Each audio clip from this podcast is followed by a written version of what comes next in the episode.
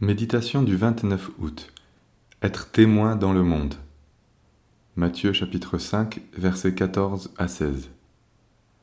Une ville située sur une montagne ne peut être cachée.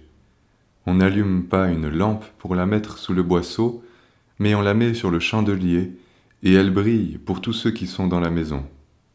Que votre lumière brille ainsi devant les hommes, afin qu'ils voient vos œuvres bonnes, et qu'ils glorifient votre Père qui est dans les cieux. Si le Seigneur Jésus n'a pas prié son Père pour nous ôter du monde, comprenons alors que nous avons une mission à y accomplir. L'enjeu consiste à y agir en tant que témoin, sachant que nous ne sommes plus du monde. Agir de manière à être les reflets de ce que Dieu est, car l'Église dans le monde est bien signe du royaume, afin que le monde croie. Mener une vie chrétienne de manière authentique et pratique est déjà le premier témoignage qui ne peut passer inaperçu. Une lampe ne peut être posée sous le boisseau, une ville sur une montagne ne peut être cachée. Au sujet de l'évangélisation, les croyants se sont souvent divisés entre deux tendances.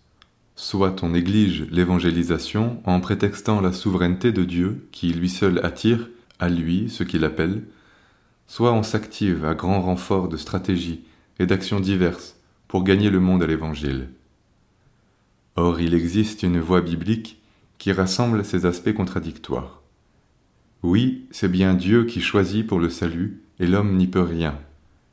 Mais le Seigneur demande à ses enfants d'être ouvriers avec lui dans son œuvre, il les incorpore dans la réalisation de son plan. Nous le voyons très clairement au sujet de la prière. Demandez d'abord, à la suite de Jésus, que ta volonté soit faite sur la terre comme au ciel. Matthieu 6, verset 10. Voilà une première participation, une acceptation de rentrer dans sa volonté. Mais s'il y a plus Priez donc le Seigneur de la moisson d'envoyer des ouvriers dans sa moisson. Luc chapitre 10, verset 2. Je ne sais comment agir. Je peux déjà prier pour que des messagers soient envoyés pour annoncer la bonne nouvelle aux perdus. Nous participons par notre conduite à préparer le jour où Dieu visitera ce qu'il appelle.